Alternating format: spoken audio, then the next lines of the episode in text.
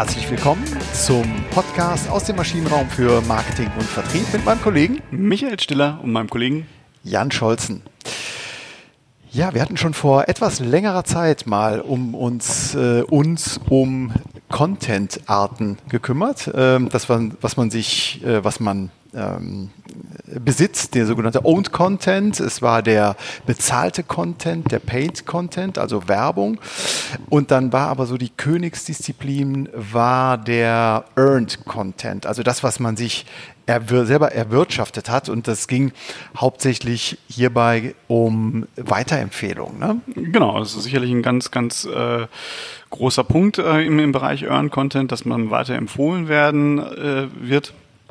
Ähm, und also aus meiner Sicht wird Empfehlungsmarketing äh, ja auch immer wieder mal so in Wellen durch die Branchen getrieben und äh, da wird die Melupa Kaffeemaschine dann ausgepackt als als Mitgift, um den um den neuen Kunden äh, zu werben und äh, wirklich teilweise auch irrwitzige Freunde. Wir haben Freunde-Programme aufgesetzt mit riesen Bonuskatalogen, die dann schon fast so eine Warenhausfunktion übernehmen. Und am Ende stellt man dann fest, ähm, das hängt so ein bisschen den Erwartungen hinterher und die Kaffeemaschine wird an die Mitarbeiter verschenkt. Ne? Also ähm, das ist so ein bisschen der, der, der Punkt, den wir immer wieder sehen. Und dass es aber auch anders geht, da haben wir heute, glaube ich, einen ganz tollen Gast. Genau, wir haben nämlich einen Special Guest äh, eingeladen, gewinnen können. Und zwar Herrn Dr. Robert Wetzger, den Gründer und CEO der Acclamio GmbH aus Berlin. Ähm, herzlich willkommen, Robert. Ja, vielen Dank für die Einladung. Bevor wir ins Thema ein bisschen einsteigen, magst du vielleicht ganz kurz in drei, vier Sätzen sagen, was Acclamio macht und wer so die wichtigsten Kunden sind von euch? Also Acclamio ist ein Anbieter für, für Lösungen im Bereich Empfehlungsmarketing. Uns gibt es jetzt seit doch schon zehn Jahren, also wir machen seit zehn Jahren ähm, dieses Thema. Ähm, ist sehr erfolgreich. Kunden sind zum Beispiel äh, im Energiebereich arbeiten wir für E.ON, Vattenfall, im Telekommunikationsbereich ähm, Vodafone, O2, Orange, äh, AXA Allianz sind Kunden von uns, ähm, PayPal ist auch ein Kunde, äh, Smava. Also wir sind äh, sehr, sehr umtriebig. Ähm, wir sind aktuell, sind wir in, äh, vor allem in Europa aktiv, haben so erste Kunden auch in Amerika. Also es ist sehr spannend, sehr spannende Zeit gerade. Ja, also ähm, wo Michael eben sagte, dass das in Wellenform immer mal wieder ähm, das Thema Empfehlungsmarketing oder Kundenwerben Kunden oder wie auch immer man das Kind nennen möchte, ähm, durch also diese diese Sau durchs Dorf getrieben wird, seid ihr jetzt mit äh, zehn Jahren dabei. Warum ist Empfehlungsmarketing aus deiner Sicht überhaupt relevant? Ähm, also hat Michael komplett recht. Erstmal, ähm, Empfehlungsmarketing ist wahrscheinlich die älteste Form des Marketings überhaupt. Ähm, also jemand zu sagen, mach doch mal. Ähm, insofern, auch als wir angefangen haben, gab es natürlich überall schon Empfehlungsmarketing-Lösungen. Ähm, aber damals, also vor zehn Jahren und genauso wie heute, also viele der Lösungen, und hat Michael auch schon kurz angesprochen, ähm, waren halt suboptimal. Also zum mhm. einen dieses klassische Toaster-Beispiel, das gibt's immer noch. Also es gibt immer noch Firmen, die dir auch, wenn du zehn Freunde wirbst, immer noch Toaster anbieten. Also als hätte man Platz für zehn Toaster. Ähm, das, das gibt, also hat sich natürlich auch schon weiterentwickelt. Es gibt auch positive Beispiele. Ähm, und ähm, ja, heutzutage ist Empfehlungsmarketing halt eigentlich auch nicht mehr, nicht mehr wegzudenken. Also man sieht es gerade bei sehr ähm, produktorientierten Firmen, ähm, die alle eine, eine, eine Freunde werden Freunde Lösung oder Kunden werden Kundenlösung haben, ähm, die zentral vor allem auch in Apps oder so eingebaut ist. Also, also Uber, äh, Airbnb, äh, hm. Tesla hat, hat ein Freunde werden Freunde Programm. Ähm, es ist Standard, ähm, auch nicht nur in diesen fancy Industries, auch, auch in den ähm, sagen wir mal, im, im Energiebereich, im Telekommunikationsbereich, da gibt es eigentlich auch schon, auch schon eine Weile. Also im, im Telekommunikationsbereich war zum Beispiel immer eins und eins Vorreiter für, für Kundenwerbung, Kundenwerbung. Ähm, im, ja, im Energiebereich, ähm, ja, also eigentlich hat jeder, auch in Deutschland, jeder Energieanbieter hat zumindest schon mal Erfahrung mit Freundschaftswerbung gemacht. Aber die waren nicht immer positiv, weil äh, häufig wurde es gestartet und hat dann nicht die gewünschten Erfolge gebracht. Mhm. Aber nochmal zurück zur Relevanz. Also warum ist das so ein erstrebenswertes Ziel äh, für ein Unternehmen, dass es, ähm, dass es, weiterempfehl, äh, dass es weiterempfohlen wird? Ähm, also man, man muss da man muss verschiedene ähm, verschiedene Ebenen von Empfehlungen ähm, unterscheiden. Also es gibt, wir unterscheiden immer das klassische Word of Mouth, ähm, was eigentlich äh, im Prinzip alle Arten der Weiterempfehlungen äh, mhm. beinhaltet. Also da, dass Kunden halt ähm, entweder direkt, weil sie jemanden kennen, äh, weiterempfehlen oder aber Reviews schreiben, ähm, dass sie, dass sie bloggen, dass sie äh, auf, auf YouTube aktiv sind und so weiter. Das würden wir alles als Word of Mouth zusammenfassen. Mhm. Ähm, dann eine Unterform von Word of Mouth ist dann wirklich, so wie wir es verstehen, Empfehlungsmarketing, wo man wirklich sagt, explizit sagt, ähm, schön, dass du Kunde bei uns bist, ähm, bring noch einen Freund mit ähm, und in der Regel oder eigentlich fast immer ähm, daran auch eine Belohnung oder äh, ein Incentive ähm, koppelt. Mhm.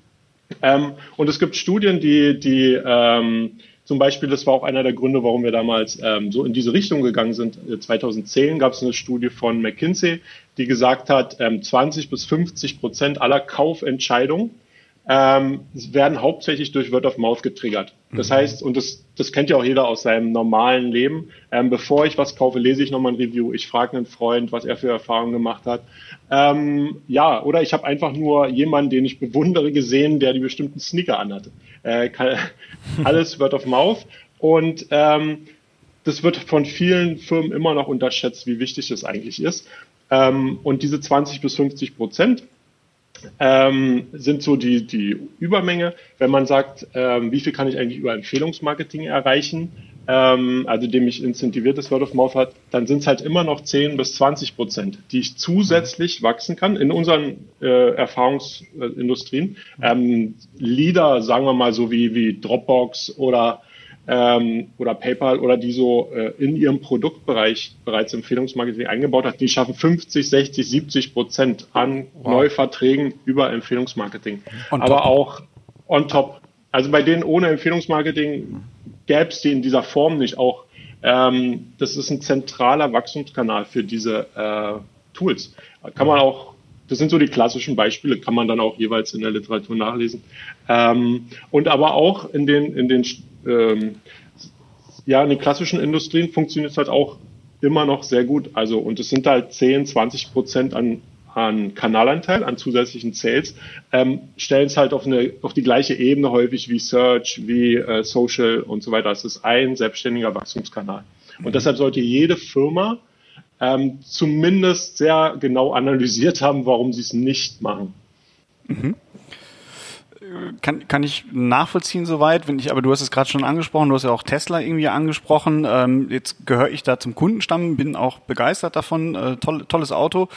Ähm, das Referral-Programm von denen, äh, also das, das flasht mich null äh, jetzt. Ne? Das ist, man kriegt halt einen, einen Stromkontingent. Äh, das ist das ist nicht das, was mich triggert, zu sagen, hey, guck dir mal den Tesla an, äh, ist, ist gerade ein gutes Auto, das hätte ich auch vorher gemacht. Ne? Das ist so, ähm, eigentlich vergesse ich sogar regelmäßig zu sagen. Und wenn du es dir dann kaufst, dann, dann, dann gib bitte mich an, damit ich meinen Strom bekomme. Ist auch vielleicht auch so ein bisschen Charme dabei. Ne? Ich irgendwie so, so battle, battle jetzt mal um, um den Strom.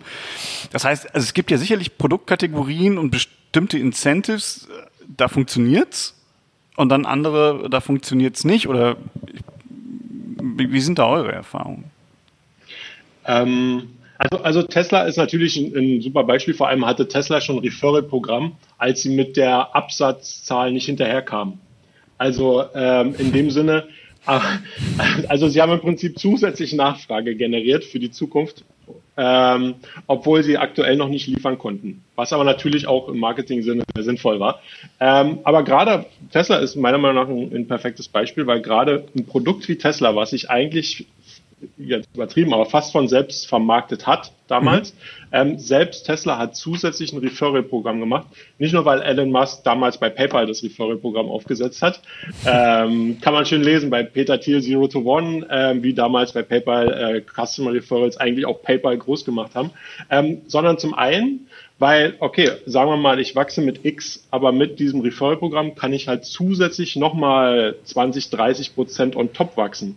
Und wenn man exponentielles Wachstum ähm, betrachtet, dann machen 20, 30 Prozent über die Zeit gesehen extrem viel aus. Mhm. Ähm, und klar, wenn, wenn dich jetzt die, die Tesla-Prämie nicht interessiert hat, aber es gab, und gerade in Amerika ist es eine Selbstverständlichkeit, ähm, dass du halt ähm, eine Prämie kriegst, wenn du halt jemanden wirbst. Ähm, das, ja, und, im, und dann ist es noch ähm, Kundenbindung, wie bei Tesla, dass man halt ähm, Strom kriegt oder halt ähm, zusätzliche Features. Ähm, das ist ideal. Also selbst Tesla, äh, da macht Sinn. Mhm. Und bei, ja, ja, kurze, Zwischen, kurze ja. Zwischenfrage, wenn ich da reingrätschen darf. Also äh, ähm, bei, Tesla habe ich jetzt im Vergleich zum Toaster, hat zumindest der Strom oder die zusätzlichen Features ja irgendwas mit dem Kernprodukt zu tun. Ne, der mhm. Toaster einfach mal so ähm, oder die Saftpresse, die hat mit einem, ähm, mit einem Abo vom, von einer Tageszeitung vielleicht weniger zu tun. Also würdest ja. du sagen, dass so die Nähe zur Kernleistung schon angeraten ist oder ist das, äh, spielt das keine Rolle? Ich glaube, da muss man verschiedene Dinge äh, betrachten. Zum einen, wie leicht kann ich sowas aufsetzen? Mhm. Ähm, wenn Tesla sowas einfach umsetzen kann, ähm, ist schon ein großer, großer Benefit. Und dann die zweite sehr wichtige Frage, was viele häufig vergessen, weil ich mit den Toastern schon kurz angesprochen habe, ähm, wie ist es skalierbar? Also wenn jemand wirklich zehn Freunde wirbt, ähm, kann, der, kann der auch davon profitieren.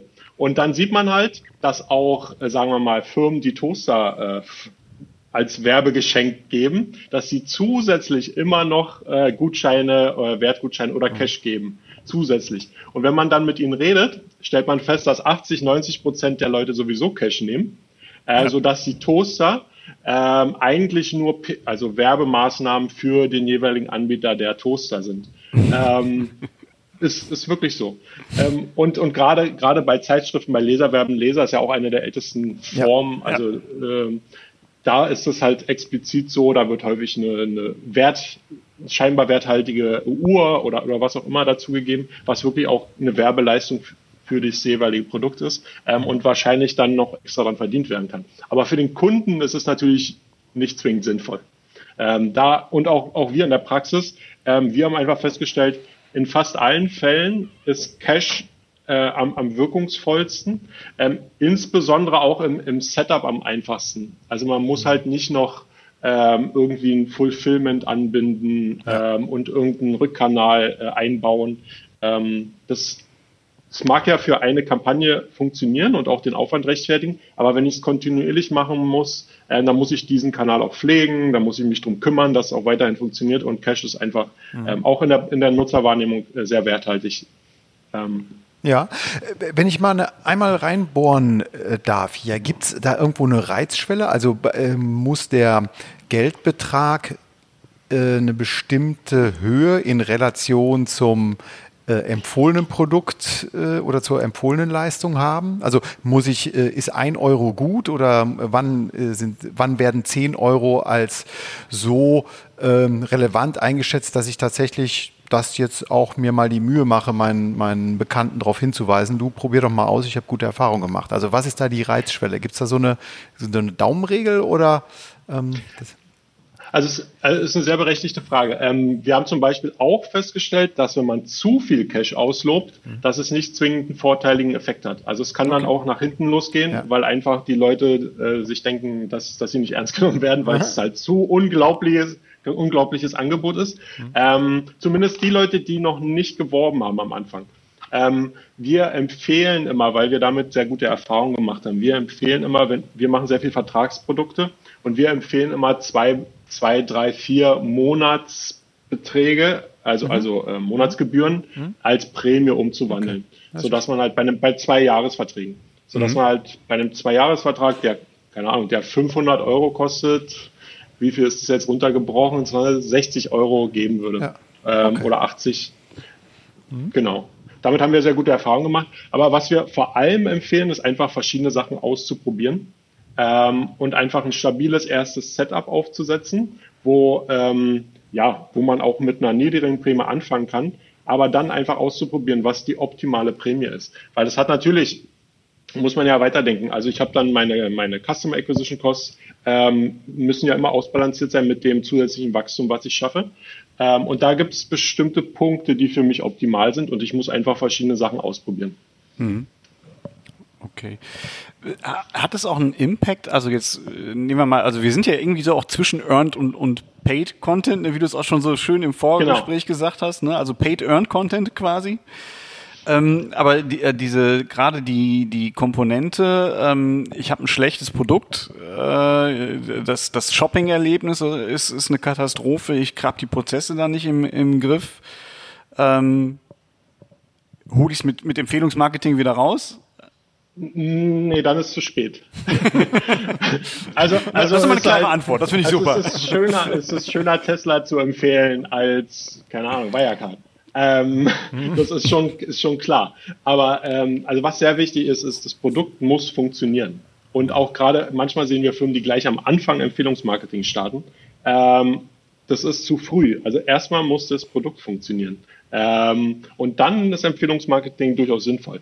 Aber ähm, Produkt muss funktionieren, die, die Kunden müssen zufrieden sein und äh, sich nicht schämen, wenn sie es weiterempfehlen, um es mal sehr zugespitzt zu sagen. ähm, weil Empfehlungsmarketing basiert ja vor allem auf Vertrauen.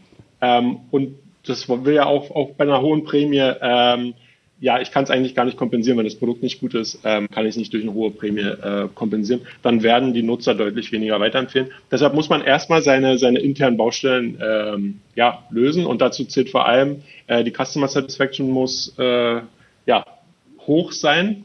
Ähm, dann dann ist der Effekt viel besser, den der äh, Empfehlungsmarketing erreichen kann. Es ist immer gut, wenn ich einen gewissen Grad an Kundenbindung habe, so dass der Kunde ähm, auch weiß, wo er das Produkt bestellt hat. Manchmal bestelle ich ja einfach ähm, und weiß noch nicht mal, wer genau äh, dann liefert und so weiter ähm, in bestimmten Konstellationen. Ähm, wir haben gemerkt, es ist vorteilhaft immer noch, wenn die Kundengruppe äh, jung ist, ähm, mhm. einfach weil sie affiner ist für diese Themen. Aber auch das wird jetzt immer ähm, ja, es kommt immer in, mehr in der Mitte der Gesellschaft an. Also ähm, dieser, dieser Effekt geht, geht immer weiter ähm, weg. Ähm, zum Beispiel ist auch, auch für uns äh, WhatsApp ist der wichtigste Kanal, nicht mehr E-Mail. Also, also man sieht auch da, dass diese ganzen Trends dann auch im Empfehlungsmarketing ankommen. Aber diese, diese Zufriedenheit und das richtige Abholen, also der Kunden, der Empfehler ähm, in der Customer Journey, das sind halt zwei ganz äh, existenzielle Punkte. Ähm, vorher vorher brauche ich halt wirklich kein Empfehlungsmarketing zu starten. Mhm. Ähm, ja, ähm, das waren so ein bisschen die Grundlagen jetzt auch nochmal. Also das Produkt, die Leistung, die muss stimmen, weil es ein, auf eine Weiterempfehlung natürlich auf Vertrauen grundsätzlich mhm. erstmal basiert, zumindest wenn es nachhaltig äh, mehrmals empfohlen werden soll. Ähm, ist Empfehlungsmarketing aus deiner Sicht dann eher sowas wie ein Instrument für ein Unternehmen oder ist das so eine Haltung, die oder eine Strategie, die von der Unternehmensleitung gelebt werden muss?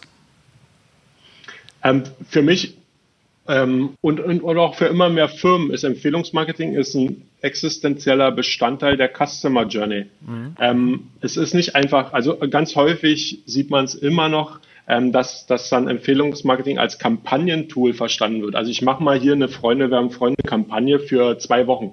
Mhm. Das ist nicht erfolgversprechend, also äh, also es ist den Aufwand nicht wert. Man okay. muss wirklich Empfehlungsmarketing als, als eine Mission Critical Infrastructure verstehen, mhm. ähm, wie das äh, heutzutage heißt. Ähm, jeder, jeder Kunde ist nicht nur die Menge seiner Warenkörper oder seines Umsatzes, sondern er ist auch die Viralität. Also wenn jeder meiner Kunden 20 oder jeder fünfte meiner Kunden einen Freund wirbt, also 0,2 Prozent, äh, 0,2 Empfehlungsrate, ähm, dann ist einfach auch der Wert, den jeder Kunde generiert, 20 Prozent höher. Das mhm. muss mhm. jedes Unternehmen in, in die Köpfe reinbekommen. Ich kann ganz andere, anders meine Marketingkampagnen aussteuern, wenn ich verstehe, dass jeder Kunde 20 Prozent mehr äh, Lifetime Value hat.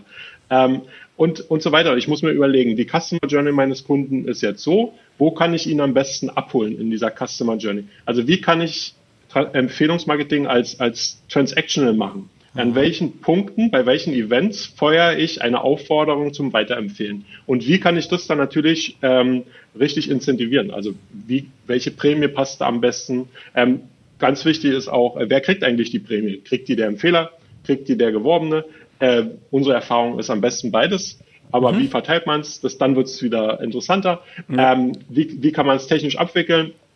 Ähm, diese, diese Fragen muss man sich halt stellen. Aber ganz wichtig ist, ähm, es ist existenziell, es als Teil der Customer Journey zu verstehen. Ja. Ähm, und nicht einfach rauf, rauffropfen ähm, und nur für kurze Zeit laufen lassen.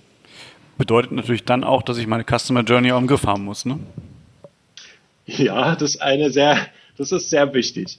ähm, und, und das ist auch einer der, der Hauptblockierer immer noch ähm, beim richtigen Umsetzen von Empf Empfehlungsmarketing. Zum einen muss man sagen, dass, dass viele Firmen, auch mit denen wir arbeiten, haben immer noch äh, dieses Silo-Denken, dass sie halt ähm, das Silo für Vertrieb haben, für Sales und ein Silo für äh, Retention, für Customer Relation, CRM. Ja. Ähm, und Empfehlungsmarketing ist genau in der Mitte, weil ich will ja meine Bestandskunden dazu bringen, dass sie Sales generieren. Jetzt kriegt aber wahrscheinlich der Leiter vom CRM kein KPI, der auf Sales ausgerichtet ist ja. und auch andersrum, wenn Sales sehr virale Konsumenten äh, generiert, kriegt auch auch nichts dafür. Und das ist wirklich eine der Hauptbarrieren bei vielen Firmen, ähm, ja, warum sie auch ihr Empfehlungsmarketing nicht richtig aufgesetzt kriegen, weil einfach die inner, internen Strukturen es nicht zulassen. Ähm, dann versucht eine Abteilung es mal, dann versucht es mal die andere Abteilung, aber dass mal beide zusammen versuchen, ähm, ist dann schon die Ausnahme. Und ja, da kommt halt in der Praxis uns häufig auch eine wichtige Rolle zu, alle Beteiligten an einen Tisch zu kriegen und die KPIs einfach und die Erwartungshaltung einfach festzulegen. Mhm. Ähm, da, wir sind jetzt schon bei den äh, Erfolgsfaktoren sozusagen, ne? wie man mhm. so ein erfolgreiches äh, Empfehlungsmarketing umsetzt. Ähm, ganz wichtig, äh, Zwischenfazit war für mich, es ist keine Aktion, keine einmalige oder zweimalige Aktion, sondern es muss wirklich äh, Teil der Customer Journey sein. Dafür ist, Michael, du hast es gesagt, ganz wichtig, dass man die Customer Journey muss, genau, kennt und auch ja. steuern äh, kann ja? oder äh, beeinflussen ja. kann. Ähm, und das fand ich jetzt wirklich auch äh, wiederum sehr interessant, was du als letzten Punkt jetzt gerade gesagt hast, Robert. Ähm, es geht ja fast in Richtung Change Management schon. Ne? Also, dass ich eben den Retention ähm, äh, mit der Marketingabteilung und dem CRM und dem Vertrieb an einen Tisch bekommen muss, dass von allen gelebt wird. Es wird noch interessanter, weil eigentlich ist Empfehlungsmarketing ein Omnichannel-Thema. Mhm. Und insofern muss man auch in dem Sinne, ähm, da gibt es auch sehr wenig Firmen, die wirklich Omnichannel aufgestellt sind. Also im Retail noch mehr als, als in, in anderen, äh, im Vertragsbereich. Ähm, und auch da, wenn man es ordentlich macht, kann wirklich der Geworbene der Empfehlung über jeden Kanal folgen. Also er muss nicht online abschließen. Er kann genauso in Point of Sale gehen oder, oder übers Callcenter anrufen. Ähm, das sollte alles, ja, für den Werber egal sein. Ähm, weil sonst reduziere ich wieder die, die Performance von dem Programm. Ähm, aber es hat natürlich für viele Firmen, auch bei den Omnichannel, wo jeder Kanal einen eigenen Verantwortlichen hat, immer noch, ähm, ja, stellt es sie vor sehr hohe Voraus, ähm, Herausforderungen. Wir wollen ja nächste Woche auch nochmal auf das, äh, auf das Thema genauer eingehen. Äh, eine letzte Frage treibt mich aber nochmal um, die so ein bisschen äh, gröber ist, bevor wir nächste Woche uns nochmal treffen, um, um zu sagen, wie geht's denn jetzt wirklich ganz konkret? Du hast es am Anfang gesagt, in den USA ist ganz, äh, ganz natürlich, dass der Werbende, der kriegt einen, einen Giveaway. Ähm, wie, wie stark machen denn da kulturelle Unterschiede, spielen da eigentlich eine Rolle? Weil wir Deutschen, zumindest in meiner Wahrnehmung, haben ja eher so das Problem, oh, das ist mir ein bisschen peinlich. Ja? Jetzt werbe ich jemanden und der weiß, ich kriege da Geld für ähm, ist, ist mir eigentlich, eigentlich so ein bisschen unangenehm. Ähm, ja, das ist ganz interessant. Also wir sind auch von dieser Annahme ausgegangen am Anfang, dass es in Deutschland anders ist als in, in UK. Wir machen sehr viel in UK, sehr viel in Südeuropa. Ähm, es gibt aber bei uns gibt es zum Beispiel die Möglichkeit, dass der Werber entscheidet, wer eigentlich die Prämie bekommt. Also behalte ich als Werber die Prämie selber oder schenke ich sie meinem Freund oder mache ich halbe halbe. Ja. Und wenn man diese Option lässt, also man kann auch sagen, es muss so gemacht werden, aber wenn man diese Option lässt, ähm, dann sieht man eigentlich, dass in fast allen Ländern es sehr ähnliches Verhalten gibt. Okay. Es werden immer je nach, je nach Prämienhöhe, muss man dazu sagen. Da gibt es mhm. noch leichte Unterschiede. Aber tendenziell werden in etwa 70 Prozent der Leute die Prämie behalten wollen. Ähm, was nicht zwingend den Funnel maximiert für sie, weil der, wenn der Geworbene nichts kriegt, hat er eine geringere Abschlusswahrscheinlichkeit. Aber wir, wir haben bei uns rausgefunden, dass immer noch 70 Prozent die Prämie behalten, ähm, 20 Prozent sie teilen und 10 Prozent komplett schenken. Ähm, und das ist für alle Länder sehr ähnlich. Was wir, was wir noch rausgefunden haben und wo wirklich Unterschiede bestehen, ist generell das Empfehlungsverhalten. Also wir stellen fest, dass ähm, zum Beispiel in, in Südeuropa deutlich mehr empfohlen wird. Also der, der Empfehlungsfunnel am Anfang deutlich größer ist, aber die Konvertierungsraten ähm, noch, noch deutlich schlechter sind auf den jeweiligen Webseiten. Okay. Ähm, hat teilweise auch mit äh, damit zu tun, in, in Deutschland auch ein bisschen schlechter verglichen mit UK. Es hat auch teilweise mit der ähm, ja, mit, mit der Kompetenz im Marketingbereich der jeweiligen Firmen zu tun. Ähm, Conversion Rate Optimierung und so weiter ist natürlich ein komplexes Thema.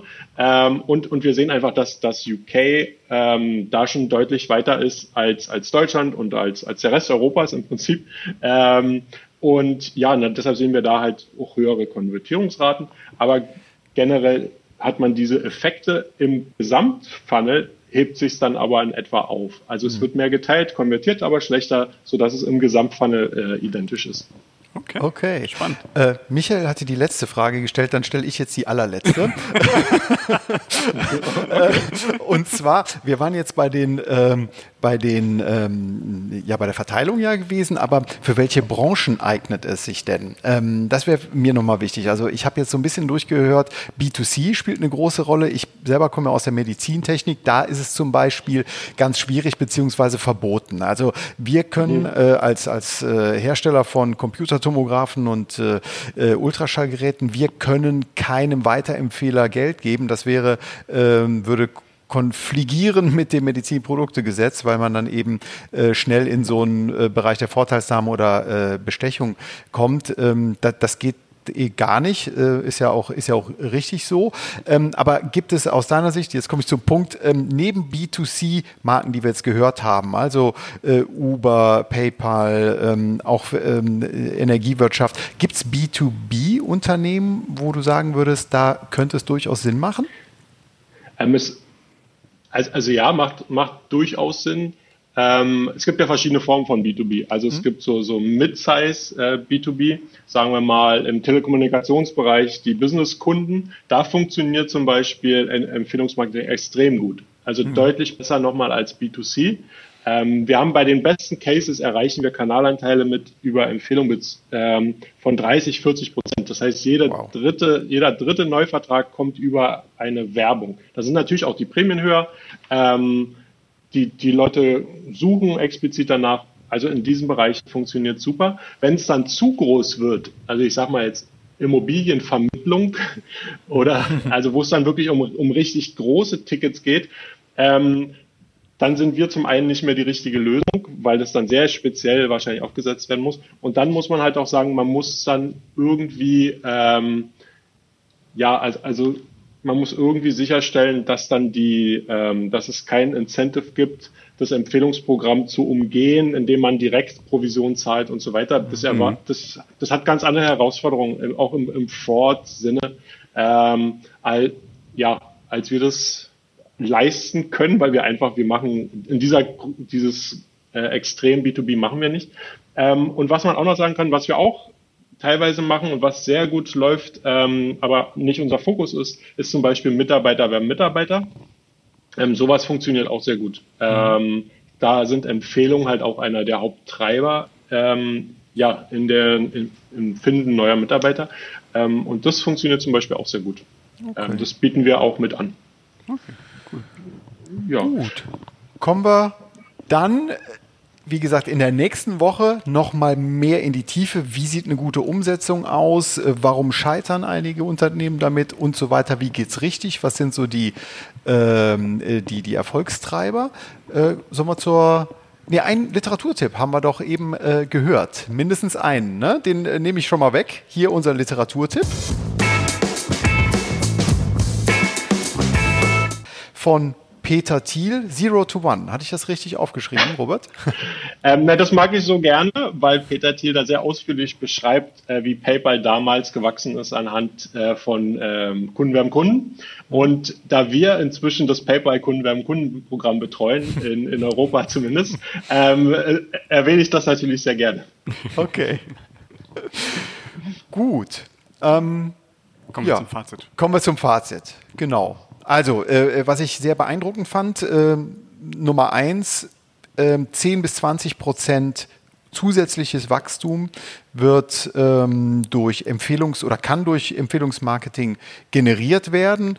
Äh, der theoretische Background war damals ein Fachartikel, der euch auf die Idee gebracht hat, überhaupt sich mit dem Thema äh, auseinanderzusetzen, dass eben bis zu 50 Prozent aller Kaufentscheidungen durch Weiterempfehlung generiert werden. Genau, das waren so die zwei Einstiegsgründe. Warum eigentlich Empfehlungsmarketing? Genau. Ähm, ich habe mal mitgenommen, es ist eigentlich branchenübergreifend, äh, wo es funktionieren kann. Ähm, klar, du hast es gerade eben noch beschrieben, es gibt so einige, ähm, äh, im B2B-Bereich gibt es natürlich einige äh, Facetten, wo man sagt, okay, da macht halt ein standardisiertes Referral-Programm in dem Sinne ähm, wenig Sinn oder es hat halt äh, große Hindernisse, aber im B2C ist es erstmal grundsätzlich universal einsetzbar. Genau, Cash ist am wirkungsvollsten, habe ich mir aufgeschrieben. Ähm, gerade in einem Dauerschuldverhältnis äh, zwischen zwei und vier Monatsbeiträgen, ähm, die hier bei einer Vertragslaufzeit von, von zwei Jahren ne, äh, sich so durchgesetzt mhm. haben. Fand ich auch eine gute, gute Größe. Genau. Und es hat wenig kulturelle Unterschiede. Äh, also das, was ich bisher meinen Kunden so als stramme Hypothese ähm, vorgehalten habe, äh, hat, greift nicht in der, in der strengen Empirie, ähm, sondern auch, auch äh, in Deutschland wird halt weiterempfohlen und auch gerne das Incentive selbst behalten. Alles korrekt. Super. Haben wir was Wichtiges vergessen in der Zusammenfassung sozusagen unserer ersten Folge zum Empfehlungsmarketing? Nein, ich glaube, ähm, alles äh, so, wie ihr es sagt, ähm, kann ich durchaus zustimmen. Ja, dann sagen wir an dieser Stelle ganz herzlichen Dank für den Besuch in dieser Woche, Robert von Acclamio. Ähm, in der nächsten Woche, wie gesagt, geht es weiter, äh, wie denn eine erfolgreiche Umsetzung aussieht. Ich bin gespannt und freue mich drauf. Alles Vielen klar. Dank. Bis nächste Woche. Bis nächste Woche. Tschüss. Tschüss. Tschüss.